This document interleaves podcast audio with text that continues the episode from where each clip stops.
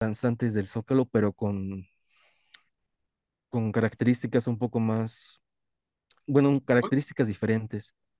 Él lo relaciona que era un fantasma de, de la época, pues, de los mexicas, ¿no? Y dice que lo vio y se le quedó viendo simplemente, pero él se fue corriendo, ya no, no, no le preguntó ni nada. Se fue corriendo, regresó con los vecinos y ya no encontró a nadie. Entonces, quizá e- ese, esa persona vio, al impactó tanto al- a la, a la población, pues se puede deber a que no hubo imágenes o no. Bienvenidos a El Baúl del Miedo.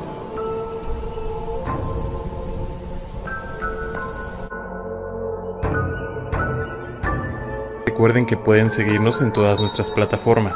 Estamos en Facebook como El Baúl del Miedo y en YouTube como El Baúl del Miedo Investigación Paranormal. También tenemos un correo de contacto que es el baúl del miedo investigación gmail.com en donde ustedes pueden mandarnos sus anécdotas, fotos o cualquier cosa que quieran que pasemos aquí en el baúl del miedo. Bienvenidas y bienvenidos a un nuevo episodio aquí en el baúl del miedo. Ya estamos prácticamente llegando al episodio 67 y el día de hoy tenemos a un invitado que ya ha estado aquí, ya ca- prácticamente estábamos viendo que tiene un poquito más de un año que estuvo aquí y es Tristan Terror. ¿Cómo estás, papu? Pero viejo, muy bien, muy bien, muy feliz de estar aquí y estoy esperando ya contar algunas cosillas que tengo ahí preparadas para, para el programa. Perfecto, pues el día de hoy vamos a hablar de, de tres temas que han estado rondando eh, la mayoría de las noticias a nivel nacional y mundial, que es a nivel nacional pues tenemos lo del hombre de Coacalco y a nivel internacional todas estas noticias que han salido recientemente de los FANIS, porque ahora ya no son ovnis, ¿no? Ya son los FANIS en el Congreso de Estados Unidos. Y para finalizar, pues vamos a hablar un poco de una película que, que ya vimos los dos, que está muy buena, que es la de Háblame o Talk to Me. Pero primero, Stan, cuéntame cómo has estado, qué tal los videos, cómo te trata la vida antes de empezar ya lo de terror. Cuéntanos, ¿cómo has estado, bro? Pues todo muy bien, todo tranquilo. Eh, los videos ahí van, sobre todo el segundo canal, Creepy Stan, ha estado creciendo últimamente bastante. Hemos tenido historias que pues, han sido mu- muy, muy, buenas y a la gente les, les ha gustado mucho.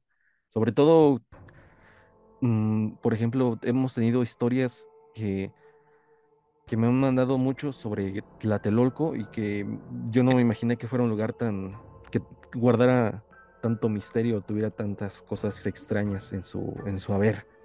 Y, y así hemos ido teniendo historias muy buenas que han hecho crecer el canal. Sí, de hecho yo me acuerdo que la primera vez que platicamos iba empezando Creepy Stan, ¿no? Si no mal recuerdo, llevabas como 3, 4 videos en ese canal apenas. Creo que sí. sí, sí ya creció. creo que todavía ni, creo que todavía ni lo habría. Ajá, que estaba como en ese transcurso de que estabas viendo tu segundo canal, ¿no? Sí, creo que sí.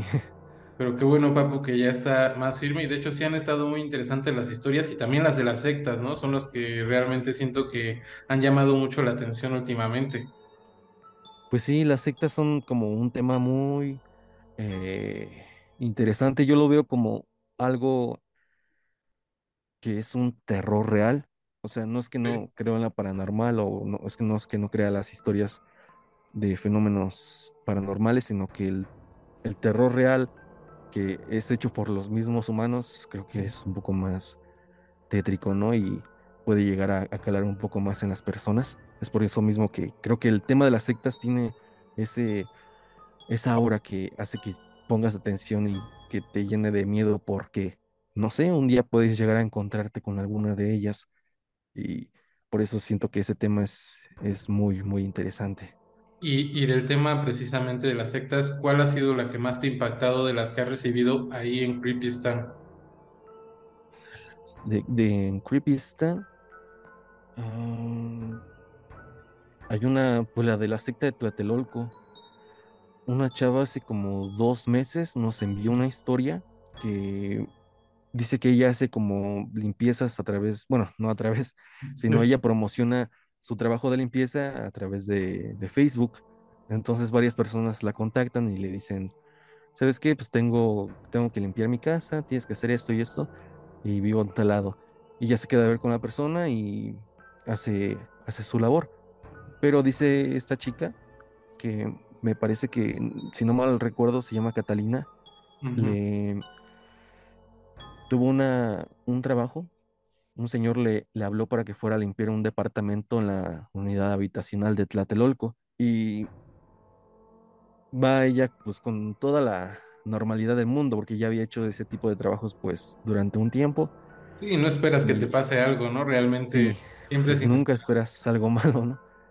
Pero dice que pues desde que entró, desde que conoció al señor el, al cual iba a, a- al cual iba a hacer la limpieza, resulta que era un tipo muy extraño y que el señor le dice a, a la chica que no abra una puerta de, de su casa, que no abra un cuarto que estaba pues ahí. La chica hace la limpieza y el señor se ocupa y resulta que esta chica por curiosidad o por no sé qué razón decidió abrir este, la puerta y encontró como un, un, este, un altar como a, un demonio o una deidad, no me acuerdo, y pues sale totalmente aterrada. Entonces sí está muy buena la historia y sobre todo porque hay gente que dice que sí pasan ese tipo de cosas en Tlatelolco o que sí hay una persona que, Es lo que te iba a comentar cosas sí así. antes de que sigas con la narración. No sé si ya sabías que precisamente ahí fue un centro de sacrificio ceremonial. O sea, yo, yo realmente no me había puesto a pensar acerca de la historia tal cual de, de la plaza, ¿no? De Tlatelolco. Ajá. Y realmente dentro de la historia prehispánica, pues fue utilizada muchas veces como, como un lugar de sacrificio. Entonces yo creo que también como que eso permite que, como que sea un lugar más, más fácil, ¿no? Que sucedan todo este tipo de cuestiones.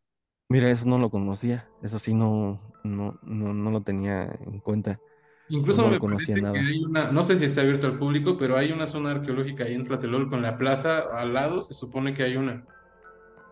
Ok, y ahí era donde sacrificaban. Sí, ya ves que normalmente en todas estas culturas prehispánicas, pues la parte de los sacrificios rituales eran muy importantes.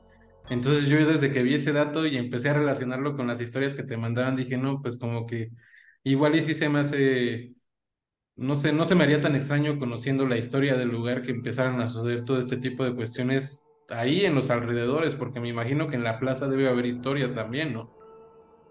Sí, también hay muchas historias.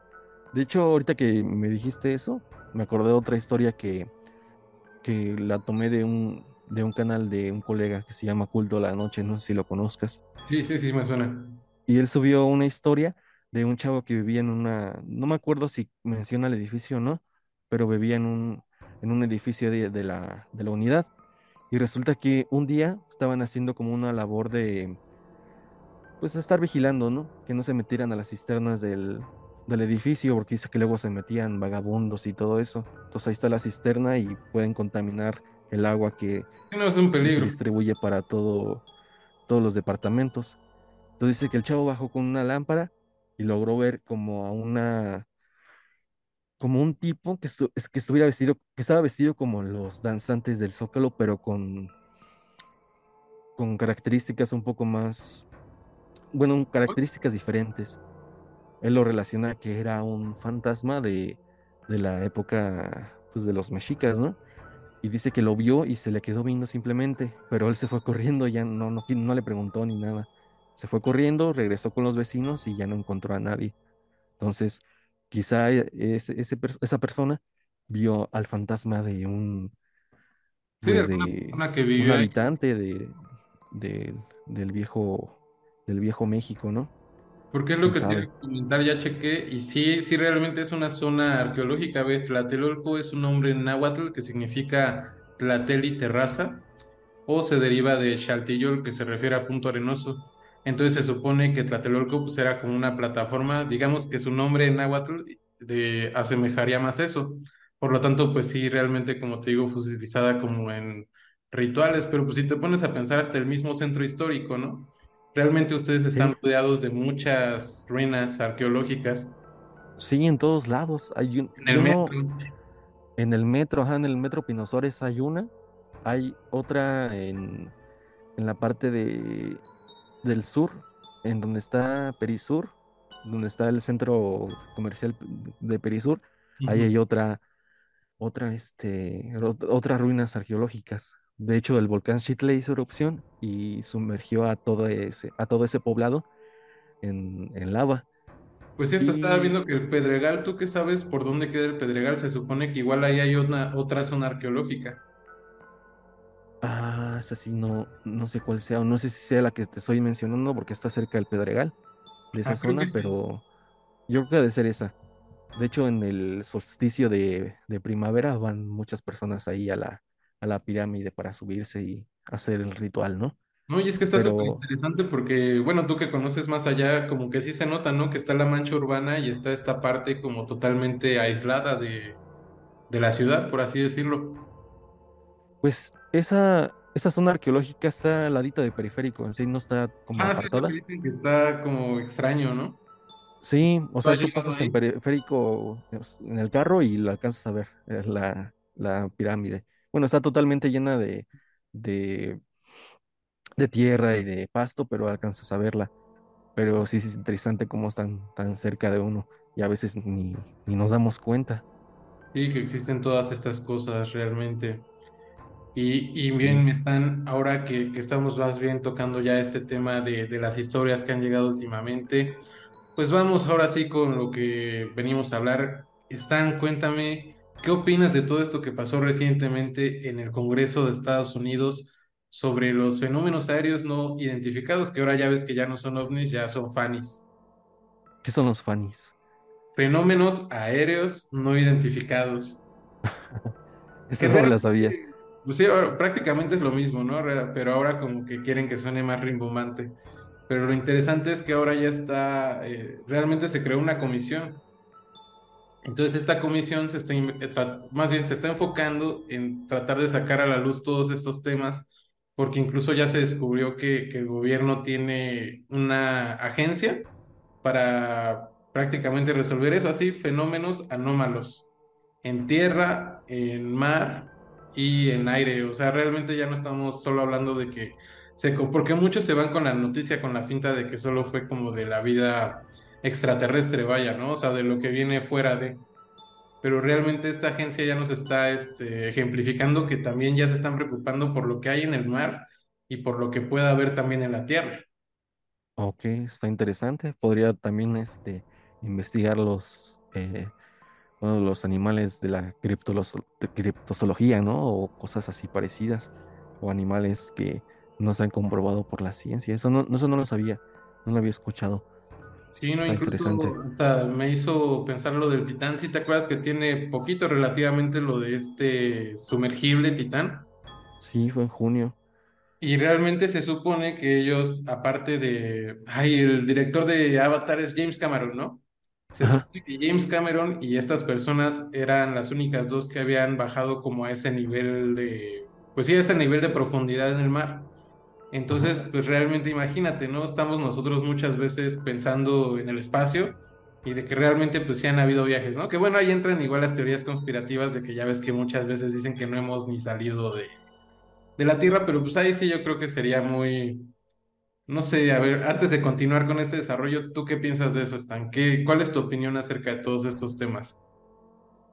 De la, de la teoría de que no, no se ha salido al espacio. Ajá, Pues creo que ya es como que muy rebuscado, ¿no? sí, ¿no? Como. Ya, ya se ha comprobado, hay, hay videos, hay todo tipo de evidencia de que el humano ya, ya ha salido del, del planeta Tierra. Se habló también mucho, eso se, yo digo que también lo conoces, de que el, la, la llegada a la Luna fue una puesta en escena, ¿no? Y que Ajá, incluso sí. la dirigió Stanley Kubrick, Sí, no, yo dirigida supuestamente por él. Qué bueno, estaría Pero interesante, ¿no? Para hacer un iceberg de teorías conspirativas de la llegada a la luna y todo eso, ¿no? sí, también. Y es que está, no, digo, no, no creo que puedas montar algo así de perfecto. Bueno, esos, esos años, en los 60, pues era todo más eh, rudimentario, ¿no? rudimentario, pero no, digo que igual, igual yo hubiera salido algún tipo de, de archivo secreto, algún tipo de, de evidencia de que fue falso, ¿no? Yo me, yo tengo esa, esa postura de que ya se hubiera revelado si es que hubiera algo, algo extraño. ¿Y tú, Stan, has tenido alguna vez como algún avistamiento de un objeto volador no identificado? Deja tú lo de ovnis o aliens, porque realmente si te pones a analizar, incluso lo que te ahora sí que siguiendo en el desarrollo del tema del Congreso, ellos también ya lo ven como una amenaza de seguridad nacional, porque muchas veces, pues puede que no sea un alien tal cual, ¿no? Sino simplemente, pues, armamento extranjero, por así decirlo. ¿Tú, alguna vez has visto un objeto volador no identificado?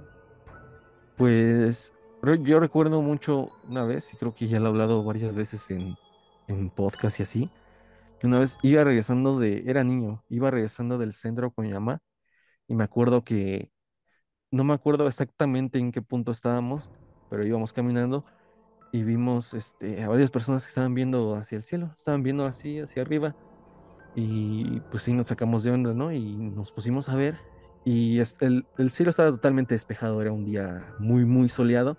Recuerdo que ya estaba el atardecer y había unas bolitas como plateadas, como tres o cuatro bolitas plateadas así en el cielo, muy, muy arriba, Sí, pero sí. que se alcanzaba a ver que eran redondas, metálicas, e incluso yo recuerdo que como que el, la luz del sol lo- los golpeaba, o sea, se reflejaba.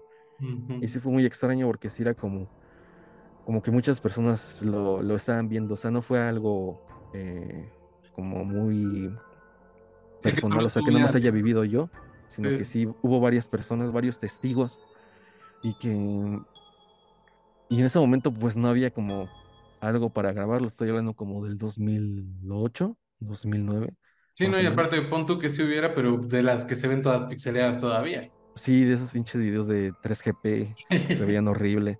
Sí, usted no podías captar algo, algo en el cielo. Sí, actualmente es muy difícil captar algo en el, en el cielo, si llámese avión o, o algún tipo de otra cosa, ¿no? No es, muy difícil, es muy difícil, a menos que tengas un S23 Ultra, ¿no? Para, para alcanzar el zoom por 100 y, y verlo nítidamente. Y creo que ni así, Sí, porque pero en ese entonces mucho menos.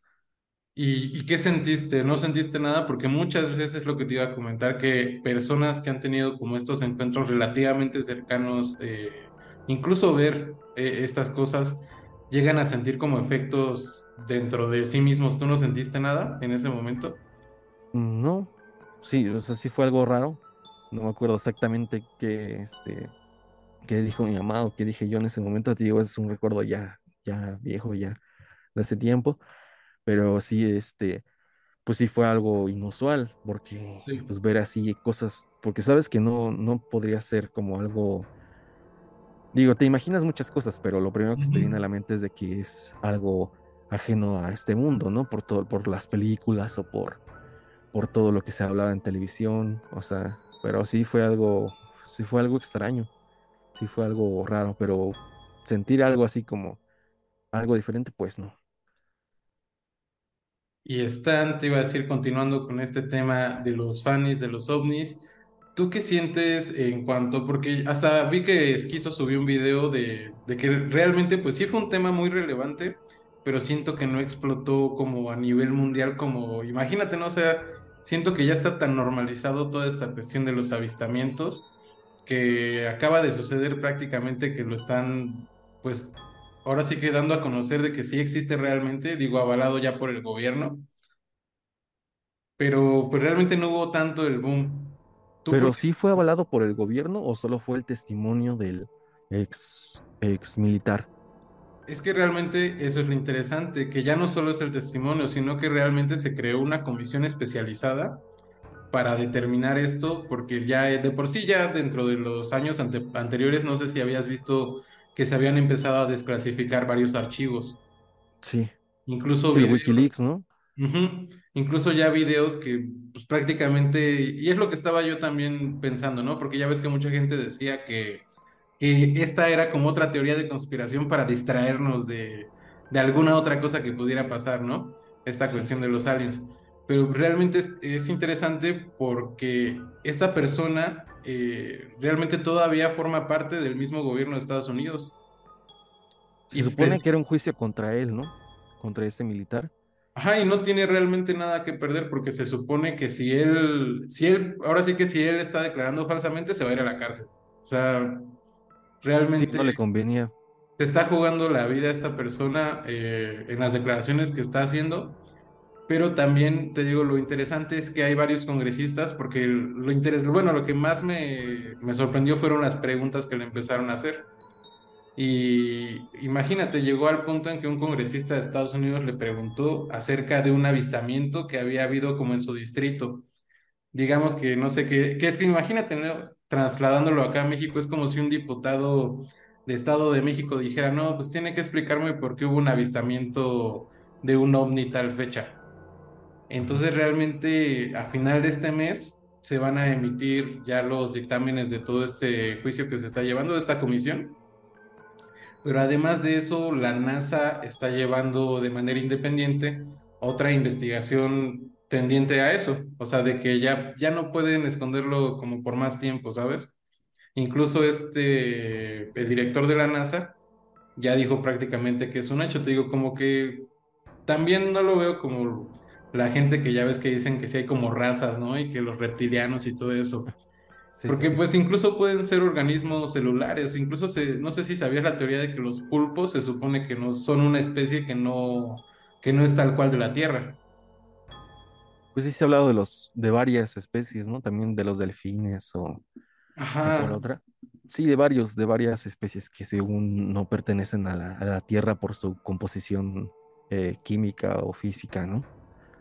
o incluso materiales mismos que podemos encontrar aquí en la Tierra muchas veces eh, no tienen su origen o tienen su origen en las estrellas. Entonces, pues como que realmente siento que ya es más solo como hacerlo oficial, ¿no?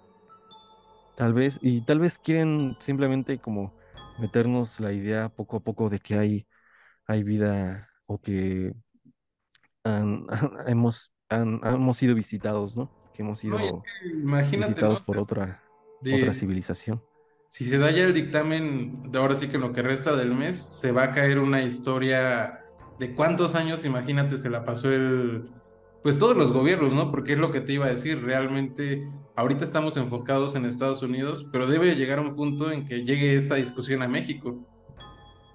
Claro, y también nosotros tenemos un caso que tiene que ver con, con eh, naves extraterrestres, ¿no? El caso Koyame supuestamente fue un ovni que cayó en, en Chihuahua, ¿no? Sí, también todos los avistamientos, te iba a decir ahorita que he estado acá en Puebla, y realmente si te... Y ya ves que estuvo muy, mucho de moda cuando estuvieron las exhalaciones, que se la ah, pasaban viendo 24/7 la webcam del volcán. Y la verdad es que sí es sorprendente que de repente se empiezan a ver figuras, como dices tú, realmente figuras metálicas, Incluso muchas veces ya ves que lo normal es que vemos las esféricas, ¿no? Pero hay unas que no sé qué formas serán, pero que parecen como tipo animalitos que, han, que se ven como ingresan al hoyo del volcán. Sí, que son como cilíndricos, ¿no? Sí, realmente te digo, eso es lo que siento que se va a ser muy interesante cuando todas esas discusiones empiecen a llegar acá. Porque incluso estuve viendo a Jaime Maussan ya ves que hasta salieron los memes, ¿no? Mucho tiempo de que te hemos fallado, Maussan, ahora sabemos que eres real. Sí, sí, sí los vi. Entonces él, también es lo que decía, que realmente ahorita esta, esta comisión del Congreso está enfocada solo a Estados Unidos, pero imagínate que llegue el punto en que se abra a que hayan evidencias de todo el mundo. Ese es el, el detalle, que, otras, este, que otros gobiernos también estén o crean como eh, departamentos para que se dediquen a investigar ese tipo de, fenómenos extraños, ¿no? Sí, porque es, cuando se va... Si ya tenemos la confirmación de una potencia como Estados Unidos, pues imagínate, los demás países, como dices tú, obviamente deben de tener agencias similares. Claro, claro, y digo, no, no sé, yo lo que dices de que tal vez no impactó tanto al, a la a la población, pues se puede deber a que no hubo imágenes o no hubo videos, solamente el, testimonio, ¿no? Yo creo que también eso fue parte en el por qué no, por no hubo un boom en, respecto a las declaraciones de este ex militar. Yo creo que se fue mm, sobre todo la, mayor parte de, de que se opacara tanto el tema, ¿no? Yo, yo siento que fue eso. Si hubiera mostrado tal vez un video o algún tipo de evidencia física que hubiera llevado a, a la corte, yo creo que la historia hubiera sido diferente. Pero no mostró casi, bueno, no mostró nada, fue el testimonio simplemente. realmente testimonio y hay muchas cosas que le preguntaron que sí, él dijo, sabes que no puedo decirlo porque, como te digo, ese es el problema, que todavía, como forma parte todavía de un or- organismo, o sea, aparte de que fue como el encargado de precisamente monitorear todos estos fenómenos aéreos no identificados, que ahora son FANIS, pero pues realmente es lo que conocemos vulgarmente como los ovnis, ¿no? Entonces, ese es el problema, que todavía tiene ciertas restricciones en cuanto a lo que puede hablar, pero lo interesante es lo que te digo, que ya dictaminaron en esa audiencia que tuvieron, que se va a solicitar los permisos necesarios para que a final de mes ellos puedan presentar todos los resultados que, que tengan que solicitar, porque también, y se me hizo muy interesante esto, que, que le preguntó una congresista de los nombres de personas o países que pudieran estar involucrados o interesados en todo esto. ¿Y qué, qué, qué países No podrían ser? dijo, eso es lo que pasó, como dices tú, que igual lo tenía bajo juramento. Entonces dijo, sí te puedo dar los nombres de las personas involucradas, pero tiene que ser como que, ya sabes cómo es la burocracia. O sea, ahora sí que realmente sí se van a revelar, pero lleva un proceso. Claro. Y no lo podía decir en una audiencia pública, porque era secreto de Estado, precisamente. pues sí, fue como muy ambiguo, ¿no? Lo que, lo que dijo el militar, pero sí, ahora sí que, como dices, abre la puerta para que poco a poco se vaya conociendo un poco más lo que hace años se tomaba como, Un tabú, como ¿no? una locura, ¿no? Como algo imposible. No, incluso no sé si has visto, a mí se me hizo, no sé, entre perturbador porque no sé si era burla o realidad, un video de este Samuel García, el de Nuevo León, el gobernador, que empezó a hablar como de ese tema, no sé si lo viste en Instagram o en TikTok. No, no, no lo vi. Está muy, muy raro. eh, ahorita casi nos vamos a una pausa, nos queda un minutito. En esa pausa te lo muestro. Pero eh, es un video donde, donde él se encuentra hablando precisamente de esto y dice que como que ha habido muchas señales extrañas, que él cree que hay personas conspirando. Entonces es lo que te digo a mí como que se me hace, no sé si lo hace de burla o es real. Pero bueno, Pero está fue una declaración que hizo. Sí, sí, sí, está en... Ahorita te lo paso para que lo veas en esta pequeña pausa y regresamos. Papu. Vale. Recuerden que pueden seguirnos en todas nuestras plataformas. Estamos en Facebook como El Baúl del Miedo y en YouTube como El Baúl del Miedo Investigación Paranormal. También tenemos un correo de contacto que es el baúl del miedo investigación gmail.com en donde ustedes pueden mandarnos sus anécdotas, fotos o cualquier cosa que quieran que pasemos aquí en El Baúl del Miedo. Y regresamos aquí con Stan. ¿Cómo ves? Ya vimos ahora sí el video de Samuel García. ¿Cómo lo viste, buen Stan? Está, eh, pues, curioso, ¿no? Yo no, yo no sé cómo sea ese gobernador, no sé si eh, sea muy, eh, sea como muy mamón en la O cuestión de que, creyente, ¿no? o, o- o creyente también puede ser. Digo, no sé si lo hizo de bromas y no sé si regularmente sube videos a sus redes sociales en, como en- así haciendo chistes o cosas similares, pero pues se vio un poco, pues así como consternado en el, en si es que es real el video, si es que es real su, su, su sentir, ¿no? Ante la situación. No Así sé es. tú cómo lo veas. Realmente es lo que te iba a decir. Con esto quiero como que demos igual como una conclusión a esta parte de los ovnis y toda esta cuestión, en el que, como te digo, hemos llegado a un punto en que yo siento que no falta mucho para que se tenga que discutir aquí en México sobre eso. Y mientras ahorita, yo, yo creo igual, yo voy por lo que tú dices de que probablemente sea hasta una burla, o sea, que sea como un video de broma, ¿no? Realmente, pero yo siento que seriamente va a llegar un punto en que se va a tener que debatir realmente eh, en el Congreso, o sea, realmente algo igual o similar a lo que está pasando allá. Sí, puede ser. Digo, estamos un poquito lejos de tener como que toda la, todo el sistema eh, político de, Estados Unidos, o la forma en cómo se manejan las cosas, pero quizás sí se llegue a tocar, tal vez no de la misma forma, no con la misma intensidad, pero tal vez puede que sí salgan igualmente testimonios de militares que, que han visto cosas, que han este, estado en operaciones un poco raras referentes a este tipo de fenómenos y sería muy interesante ver este tipo de testimonios si es que existan o si es que los hay. porque yo sé que se guardan muchísimas cosas los, los militares en las misiones que, que van a hacer.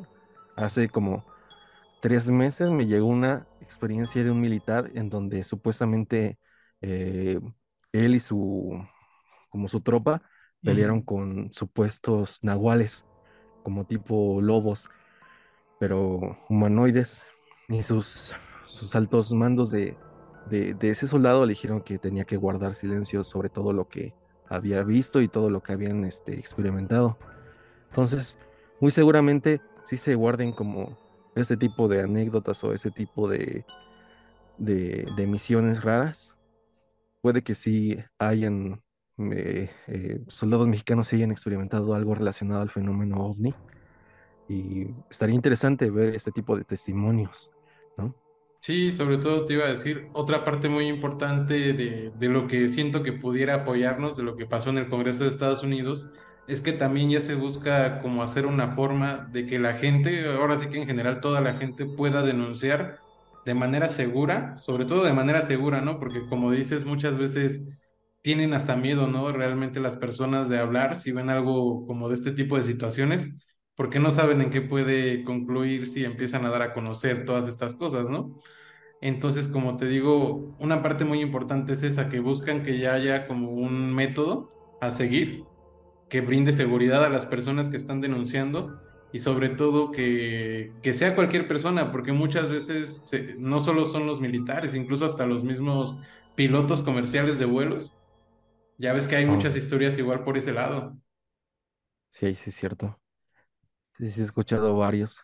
De hecho, creo que hay, hay hasta videos, ¿no? Ujú. cómo es que filman cosas raras.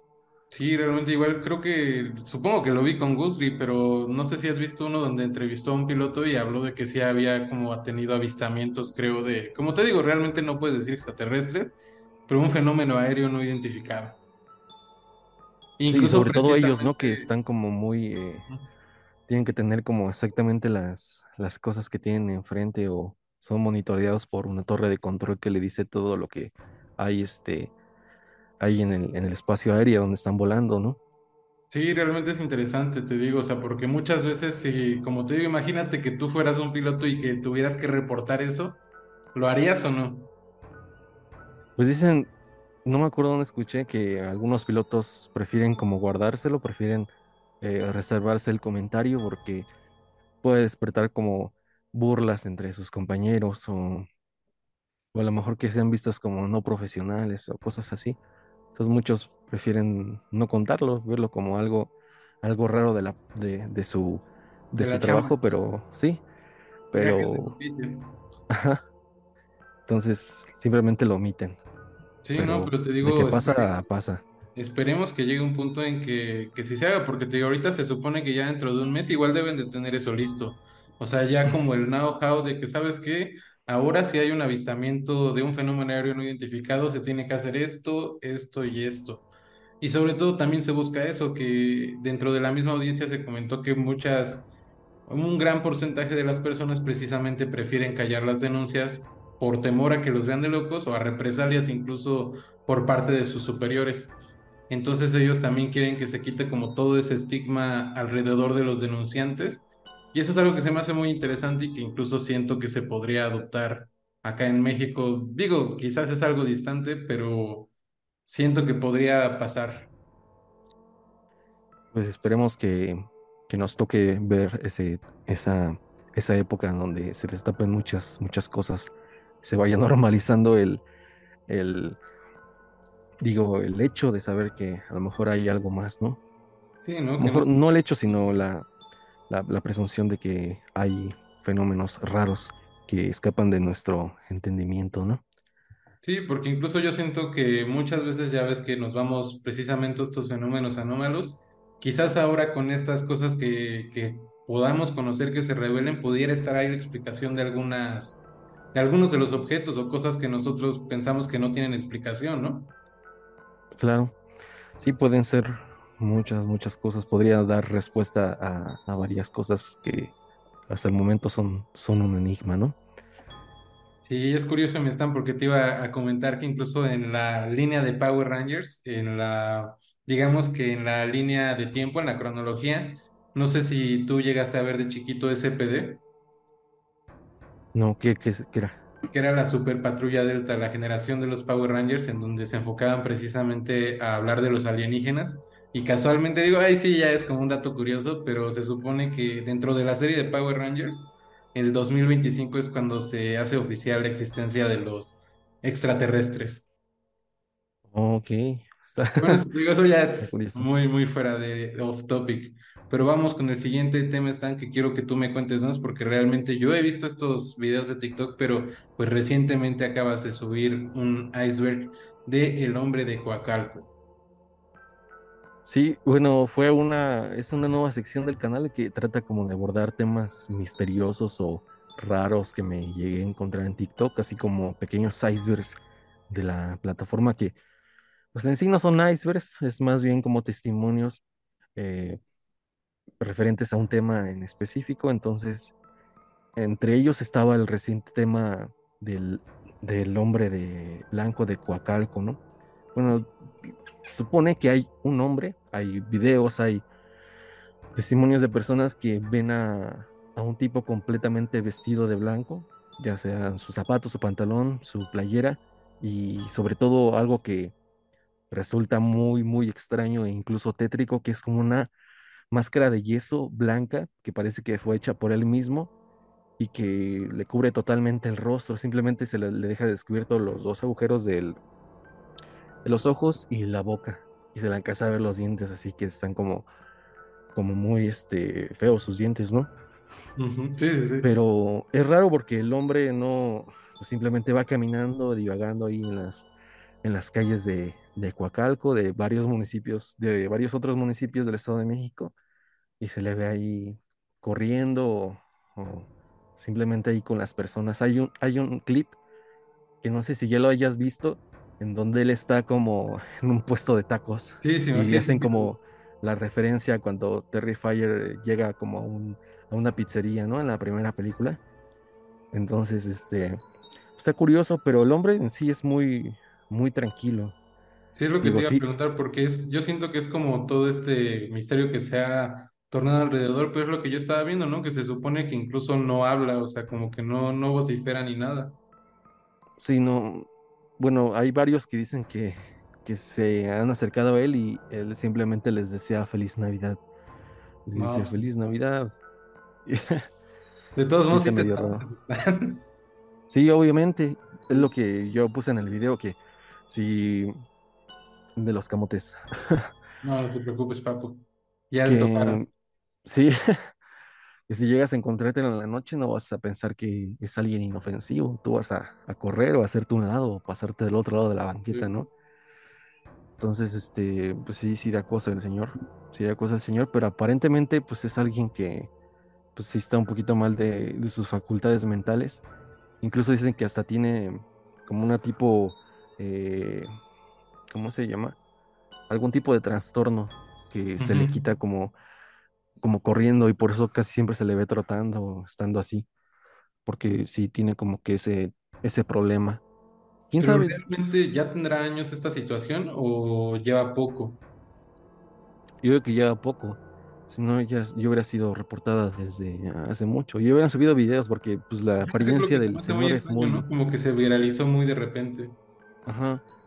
Yo creo que ya, ya se hubiera hecho viral antes. Es que la apariencia del señor pues sí da, como que sí da cosa, ¿no? Sí, no, hasta parece una máscara de Slipknot, ¿no? ¿No te acuerdas? Ya ves que había una que parecía que tenía como picos, totalmente blanca, casi. Ah, creo que sí, la del cantante, ¿no? Sí, creo que era la de Cory, pero sí, no, pues sí, la neta sí da miedo. Y es lo que te iba a decir, de hecho me recordó mucho al personaje de Terry Fire. Sí, la situación era como que muy, muy similar. Está extraño, pues muchos pensaban que era un tipo, un psicópata o algo parecido, pero pues al parecer no, al parecer es una, una persona pues con problemas, pero pues quién sabe, no, no se ha dado como una, una nota oficial de que se llame tal persona. Bueno, con su nombre, con datos personales y que tiene un problema y bla, bla. Entonces, mientras tanto, pues sigue siendo un, un mini misterio y también como algo raro porque pues no sabemos si realmente sea que la gente inofensivo igual tenga precaución, porque pues no sabemos, como dices tú, mientras sea cualquier cosa, pues no sabemos igual si tiene, si sea como asaltante o algo así, ¿no? Sí, o pueda hacerle daño a, a- a alguien más, ¿no? Tampoco, tampoco se puede descartar eso totalmente. O imagínate que llegara un fenómeno que empezaran a salir varias personas imitándolo, o sea, ya estaría más creepy, ¿no? Así como lo que pasó con los payasos, ¿no? Por allá del 2016, 2017. Sí, hubo una fiebre de payasos. De nuevo, la moda de los payasos. Sí, estuvo, estuvo cabrona. Uno, un tipo vino a un negocio que estaba ahí por al lado de mi casa y se metió y bien verga y se- ahí estaba. Entonces como que sí, hubo mucha gente que sí empezó a hacer eso. Quién sabe si vuelva a pasar algo similar, pero es- ese fenómeno estuvo curioso, lo de los payasos.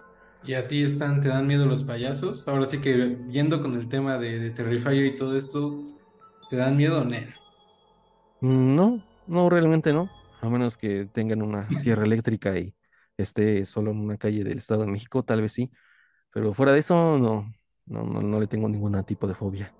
Y esto nos lleva a una película de terror que acabamos de ver recientemente, que es la de Háblame o Talk to Me. ¿Qué te pareció la película, Stan?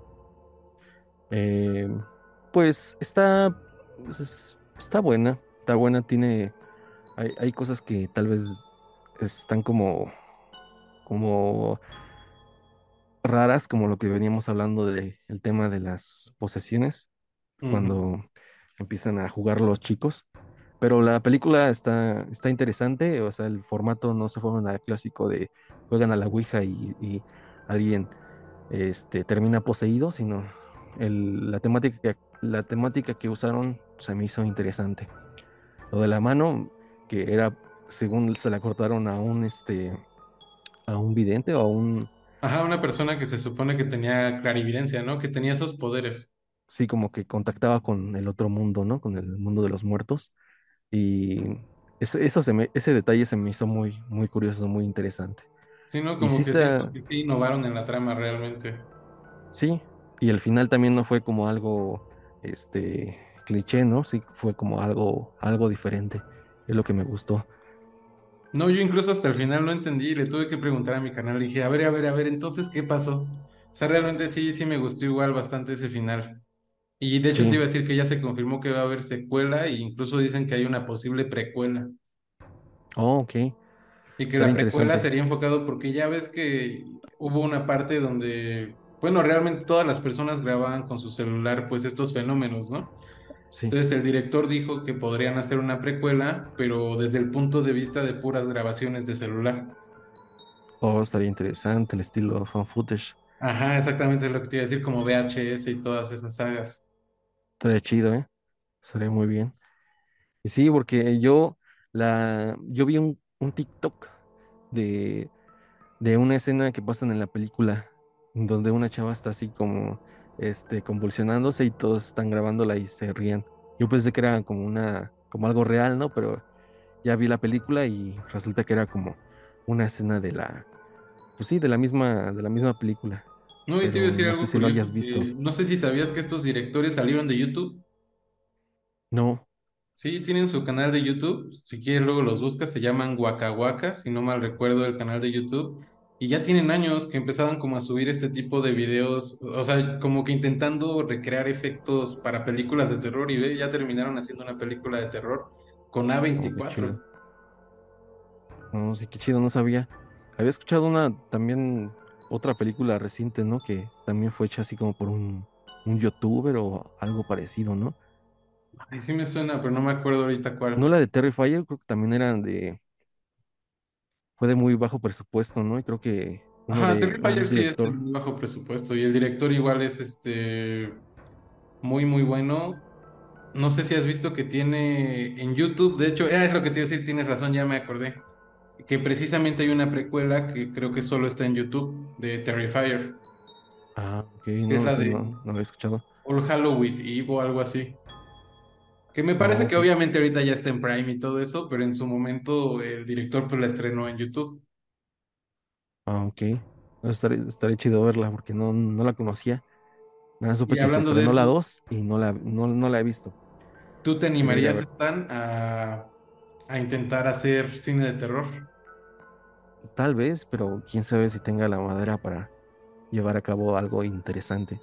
Digo, tengo historias, como guiones en mi cabeza de algo que, que se podría hacer, pero Sí, porque yo me acuerdo pues que querías el hacer algo para el aniversario de tu canal, ¿no? Sí, quería hacer algo relacionado al, al metro, pero pues es un lío estar, este, conseguir permiso del metro y todo eso. Pero igual, si se puede hacer, este, de forma, pues, como, como usuario, no como alguien que va a grabar algo, eh, como algo profesional, pues estaría interesante también. Y le metes la onda del fan footage. sí, estaría interesante, pero no sé, como que la idea sí es como más de, como un estilo normal, como de, pues sí, normal, la, la- la narrativa clásica de las películas. Y ahora igual, otra cuestión, Stan and the Diet Podcast. ¿Cómo ves ese proyecto, Stan? ¿Lo extrañas? Pues sí extraño el hecho de los invitados en, en la, en la forma en cómo se desarrollaban las pláticas y conocer las historias que con las que venía cada pues cada cada persona, ¿no? Porque siempre traían historias pues distintas que pues ni ni te podrías imaginar que tenían ese tipo de historias, ¿no? Por decir una que yo recuerdo mucho fue una del Super Javi sobre los supuestos guardianes del- del- de un cerro en Oaxaca. Y la tuya, la que me sacó de onda fue cuando visitaste con un, con un amigo tuyo como un lugar así medio raro. No me Ah, acuerdo si era como un templo, un templo, ¿no? A la Santa Muerte o algo parecido. Sí, sí, sí. Esa es- estaba interesante. Y pues sí, conocer las historias así de la gente que, que va y, y comparte sus, sus anécdotas. El problema es el tiempo. El tiempo ya no me da tiempo como de grabar porque pues no, mu- la gente siente piensa que nada más es sentarte y grabar y ya, ¿no? No, realmente, Pero y es lo que estábamos platicando antes, que imagínate cuántos videos te echas a la semana. Y no sí, solo es la gente, como dices tú, solo ve el video, pero lo que está detrás de los videos. sí es algo muy, muy complejo. Y esto de grabar podcast pues también es medio complejo, o sea, tus micrófonos, eh, tu guion o- y tu cámara, grabar, editar, y Los cortes. recortar. Sí es un, sí es un lío, sí, es, sí está medio complicado. Pero pues espero, espero regresar. Digo, apenas sacamos, bueno, no apenas, pero ya tienen como tres meses, sacamos un episodio. Entonces espero ya ahora sí regresar a, a la normalidad con, con esta, con esta Ante Die Podcast. Y te iba a Espero decir, que sí regresemos. pero de todos modos sigues subiendo tus historias, ¿no? En Spotify, porque he visto que luego las compartes para que la Sí. gente sepa en, en Spotify cómo está la otra cuenta. O sea, aparte de Stan. Bueno, más bien No, Stan en- todavía no está en Spotify, ¿no? No, este, está Ante Die todavía no está en, en Spotify, no, no hay, no hay episodios ahí. Está nada más el, el, por así que la cuenta normal de Tristan Terror, donde subo los de Creepy Stan, pero nada más. Ujú. Perfecto, mi Stan. Pues antes de que nos vayamos, te iba a preguntar últimamente, ¿qué, qué anécdotas paranormales me podrías contar que no me hayas contado antes? Pues no recuerdo cuáles fueron las que te conté la última vez que estuvimos en, en transmisión, pero hubo una que creo, creo que yo no te la conté, y es de un tío que, que le pasaron cosas extrañas cuando, cuando, cuando falleció un familiar suyo, bueno, familiares suyos, Ujú.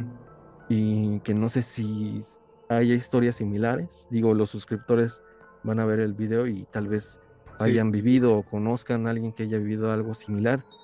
Pero este tío dice que, que cuando se murió su hermano, como por los años noventas, le pasó algo raro. Dice que vio como eh, él estaba así descansando, él era albañil, estaba descansando pues, en la obra y estaba viendo así el cielo. Y dice que vio cómo iba volando una, una paloma o un ave. Yo, yo me imagino una paloma, es que no me acuerdo bien de la historia. Iba volando una paloma que en pleno vuelo como que le da un, como si fuera un paro cardíaco, como si se muriera así súbitamente y cae. y cae como a unos cuantos metros de, de mi tío. A él, pues sí le sacó de onda, ¿no? Sí, Como si fuera como una señal. Ajá, como si fuera una señal de algo. Entonces dice que él llega a su casa, obviamente pues, no, no le hablaron ni nada, eran los noventas, no había celulares ni algo similar. Entonces llegó a su casa y le dijeron que su hermano había fallecido, que se había caído de una escalera, porque no me acuerdo si era pintor, se dedicaba a algo similar de la construcción, y se cayó de una escalera y se dio un golpe en la nuca y fue fatal, falleció. Pero lo curioso es que, según lo que le dijeron, falleció a la misma hora que vio cómo la paloma, eh, pues súbitamente cayó de, en pleno vuelo. Entonces, mi tío lo relaciona como que hubo alguna clase de señal o alguna clase de, de cosa extraña, ¿no? Sí, hasta una forma de despedirse, ¿no? Porque es lo que te iba a decir, que muchas veces ya ves que se dicen que se despiden las almas cuando se van. sí, sí, sí, Porque sí. de eso sí me han llegado, por ejemplo, alguna vez me llegó un caso muy interesante que hablaba precisamente igual de, parece que era, era un chico y tenías una mamá, ¿no? Pero se parece que el hermano de la mamá, que sería, que sería su tío, ¿no? Había fallecido, pero esta persona como que no tenía mucho contacto con ese tío realmente, ¿no? Entonces que se supone que el tío va a visitarlo, va a tocar la puerta y le dice, no, es que estoy buscando a tu mamá. Pero te digo, este chico como que casi no, no convivía mucho con él, ¿no? O sea, era como un familiar lejano, por así decirlo. Digo, a pesar de que era cercano, ¿no? Pero O sea, entonces, no, no, no se llevaban mucho. sí, no, casi no se veían. Entonces, pues a él se le hizo muy extraño y obviamente no lo dejó pasar porque no lo conocía muy bien. Entonces, eh, después le comenta a su mamá, pero dice que cuando regresa a la puerta, este, pues ya no había nadie. Y casualmente igual pasó el tiempo y le avisaron que esa misma tarde había fallecido ese hermano que fue el que fue a tocarle la puerta. Pero te digo, cuando este niño va a buscar a su mamá para que vaya, pues ahora sí que a abrir, porque como te digo, como no lo conocía, fue como, ah, pues sabes qué, déjale pregunta a mi mamá. Entonces, este, se entera que era su tío que había fallecido. Hay muchas historias así. Hay muchas, muchas historias así de gente que se va a despedir, despedir de sus seres queridos. Eh, pues es como, como la historia, a lo mejor no, no es una historia que conozcamos directamente como, como la que tú cuentas, pero sí conocemos a lo mejor a alguien, un primo o, o el amigo de un primo, el primo de un amigo que, que le pasó algo, algo similar, ¿no? Por, ej- por ejemplo, yo cuando mi abuelito falleció en el 2020, en, bueno, nos dijeron que fue de, de COVID, no sé qué haya sido realmente, pero la noche que él falleció, yo me acuerdo que estaba en el baño, estaba en el baño y ya se cuenta que el, el cuarto que da, del, el cuarto del baño da hacia el patio. Entonces, pues yo estaba en el baño y escuché cómo rasgaron la, la pared del baño, pero la rasgaron así como, ¿qué te digo? No sé, así normal, como si unas uñas rasgaran la pero pues no había nadie, ¿no? No había nadie, era de noche, eran como las 2 o 3 de la mañana. Y sí compartimos patio con, pues, con los vecinos, ¿no? Pero pues ellos nunca pasan a nuestro lado del patio ni nosotros al, al suyo, ¿no? y hay más Además, como. ¿por qué harían eso? Entonces, yo, ese, esa noche, yo salgo del, del baño, voy a la habitación y como en los 20 minutos nos tocan por la ventana unos tíos y nos dicen que, que mi abuelito había fallecido, que, que pues tenemos, tenemos que ir a hacer el papeleo y todo, todo ese desmadre que se hace cuando fallece alguien. Y pues no sé si mi abuelito de alguna forma, a la que pudo a la- o a la que le dejaron, como dicen muchos, pues se despidió de, de mí o, de incluso de alguien más. que hay veces que hay personas que tienen, pues quizás la suerte, ¿no? De poder verlos físicamente, a pesar de que, como te digo, en el caso que ya vimos, ¿no? Que ya falleció, pero también se dice muchas veces que hasta el, hay como aromas incluso que pueden llegar a dejar. O sea que hay personas que llegan a percibir el aroma o en sueños, incluso me ha tocado alguna anécdota que en sueños se despiden de ellos. sí, sí, eso sí, también lo he escuchado. O que el- como el olor de la persona se queda en el lugar donde, donde vivía, ¿no?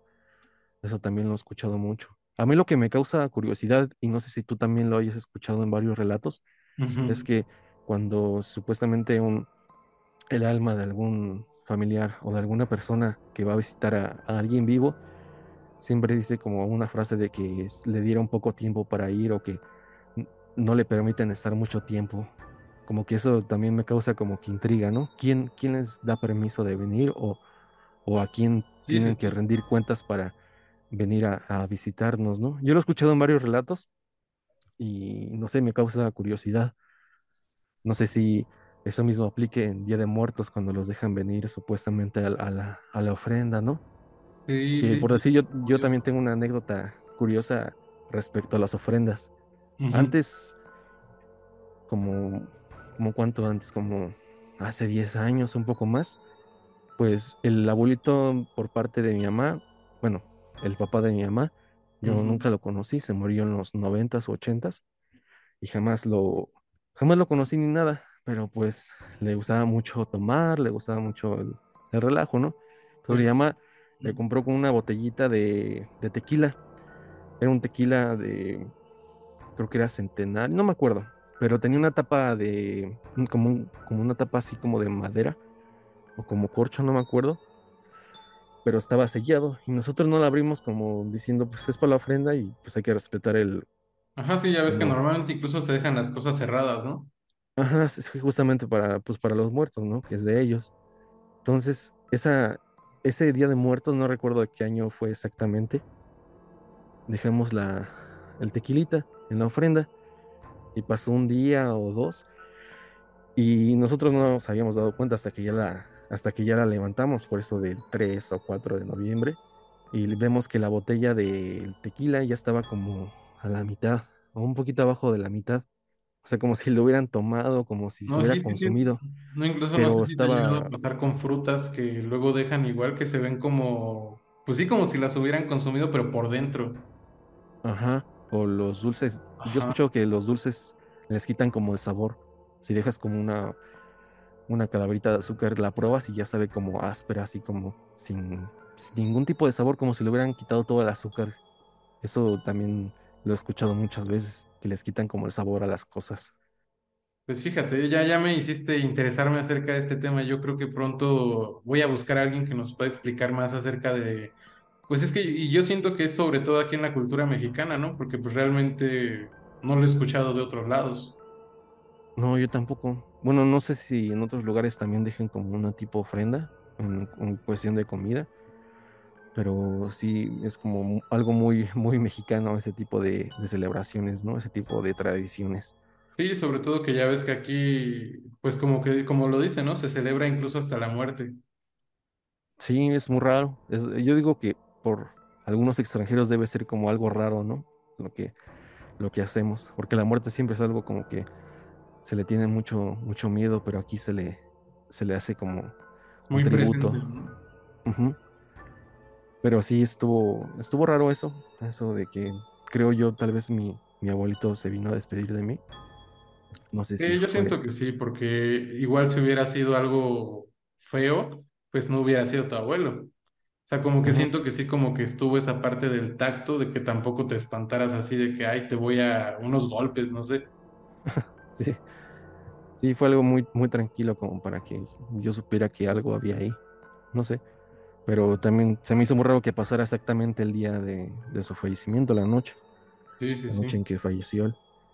Pero, pues sí, esas son algunas experiencias.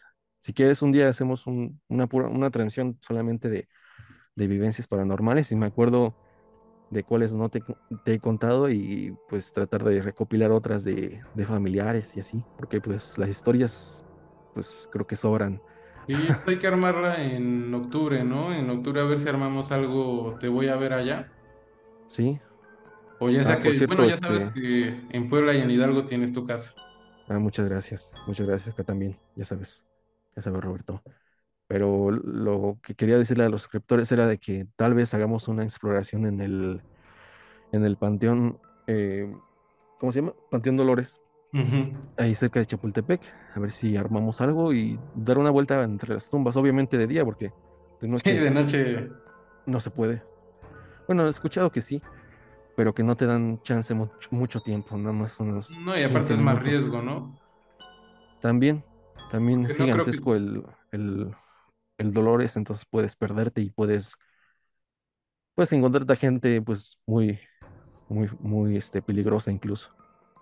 Entonces mejor en el día con pues, otras personas y saber qué, qué podemos hacer. Adelante, Visitar tumbas interesantes, famosas y pues a ver si captamos algo extraño porque he escuchado muchas historias del, del, del Dolores, así que puede que sí haya algo interesante. Va que va, pues entonces nos estaremos viendo muy pronto, mi Stan. Es un placer aquí tenerte. Este, pues ya sabes que, pues siempre es un gusto, te digo, estar, que estés aquí en el Baúl del Miedo. Y te agradezco tu tiempo, tu presencia. No sé, algún mensaje que quieres dejarle aquí para despedirte a los escuchas del Baúl del Miedo. Pues que se suscriban, Sí, sobre todo, por favor, de... eh, denle like al video. Eh, pues ahora sí que hacer un, hacer un video en YouTube y una cualquier tipo de contenido es pues, pues es- lleva mucho trabajo detrás. Entonces, este, suscríbanse y, y digan qué tema les gustaría o qué les gustaría que hiciéramos en colaboración con el Baúl del Miedo para pronto traerles ese, ese videíto nuevo. Saludos y ya saben, suscríbanse. Nos vemos y que tengan buena noche. Dulces pesadillas.